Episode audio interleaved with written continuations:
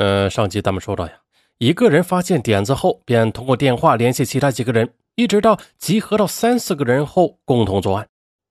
这些所谓的猪啊，多是一些木讷老实啊，甚至有些智力低下的民工，而欺骗的方式啊，也是大同小异的。一般是说知道某个煤矿工资高、待遇好，一起去干吧。而普通民工呢，他出门就是为了赚钱啊，一些人就心动了，跟着他们就走了。再后来呀，他们又逐步的发展手段，呃，诸如利用女团伙成员色诱，另一个成员伪装成她的丈夫捉奸，强迫他们写下欠条，然后去煤矿打工还债。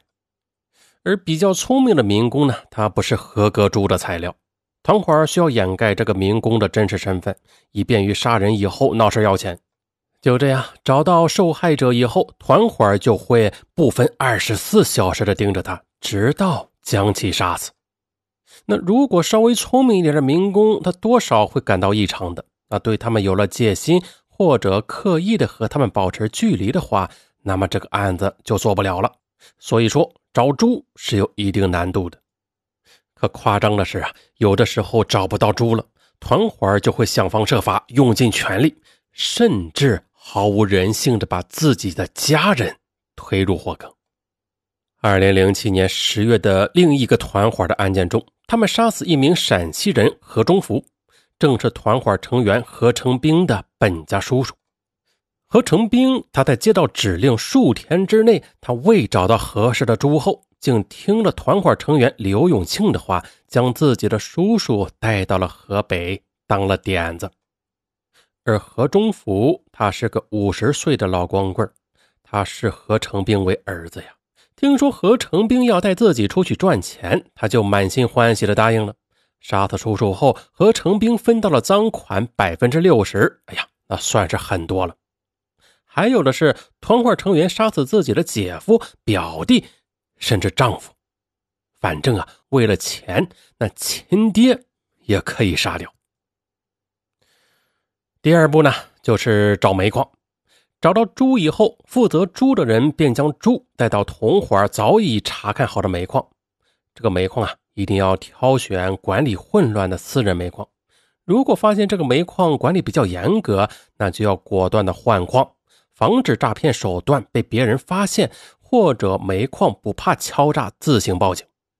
那第三步就是进入煤矿，准备下手了。按照下井要求。一般是一个班共分四到六个人共同下井，为了保证作案需要，团伙成员要跟猪一块下井，伺机作案。期间要盯住受害者，片刻不离。这么做是防止他逃走或者和别人随便交谈，泄露真实的身份。并且呢，一般团伙会选择之前没有去过的私人小煤矿，先进去干几天，嗯，干到一周左右吧。但时间绝对不会长的，这是防止夜长梦多。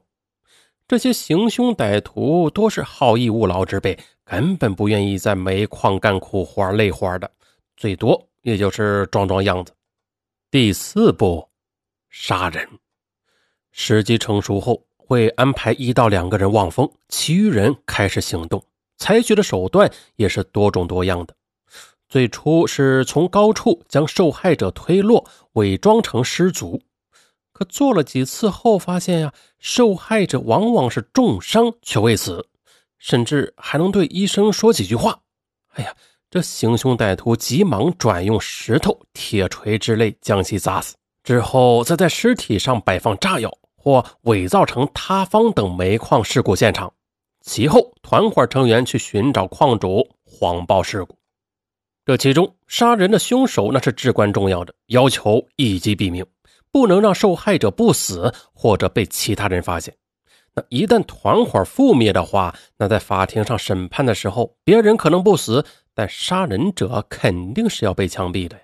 所以，自然的事后这个杀人者分到的钱也是最多的。再接下来就是第五步了，伪装家属要钱。闻讯而来的家属便开始哭诉，直到矿方给钱。家属呢是团伙中比较会演戏的几个人，他们拿着受害者谎称的姓名的身份证、户口本之类啊，伪装成死者家属，甚至当地干部，有时候还有女团伙成员伪装成受害者的妻子。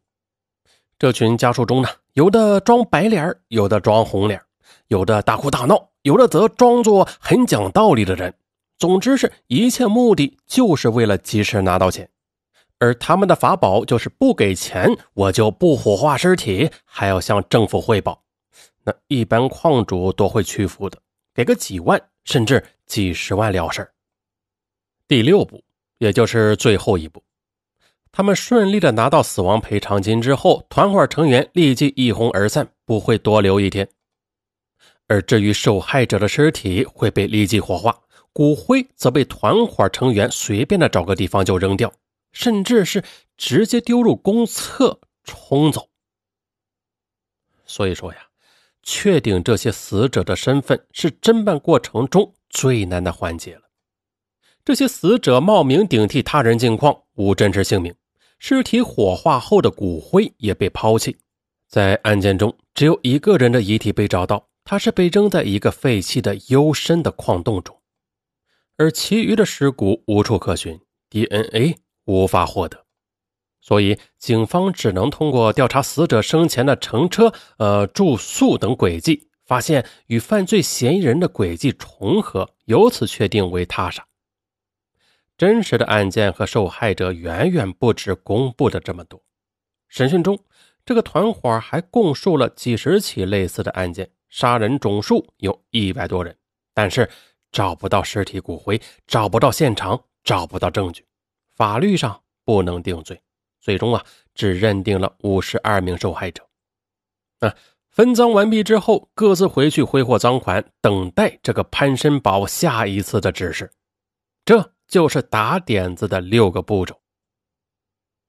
从一九九六年十月到一九九八年九月，潘申宝等六十多名歹徒先后在山西省临石县。古交市、霍州市还有蒲县等地作案二十七起，杀死无辜点子二十八人，骗取各地矿主钱财五十余万元。近两年的时间里，仅潘申宝一人就参与作案十起，杀死点子十人，骗取抚恤金二十一点八五万元。就这样，一直到了九月以后，团伙暂时分散。潘申宝感觉团伙人太多。赃款三分四分，哎，就不剩多少了。他居然联合两个同伙就想单独作案，最终穿帮了。因为团伙人数太少啊，很快被徐州的矿主看出了破绽，导致失败。可笑的是，随后潘申宝和两个同伙走投无路，竟然去抢劫，结果被捉。咱们来看一下，在潘申宝等案中。团伙六十余人杀害二十七名矿工，骗取抚恤金五十余万元。那杀死一条人命，平均换来约一点八六万元。六十人杀害二十七名民工，平均每人分到八千余元。在一九九六年那会儿，城镇居民人均生活费收入达到四千三百七十七元，农村居民人均纯收入是一千九百二十六元。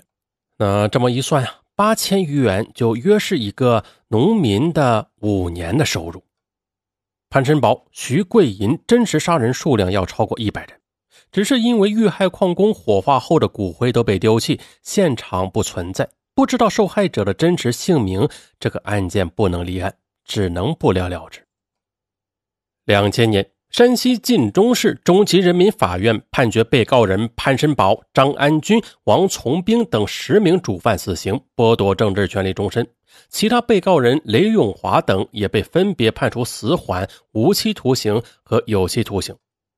而该团伙成员先后高达近百人，全部为清一色的陕西安康市的汉阴县人。被捕的仅有三分之一，还有六十九人负案在逃。说到这里呢，尚文也非常感慨啊，社会复杂呀，人心险恶呀，真是害人之心不可有，防人之心不可无。有时候现实确实是比电影更可怕、更恐怖。那这是一个杀人不见血的社会。我是尚文，咱们下期不见不散。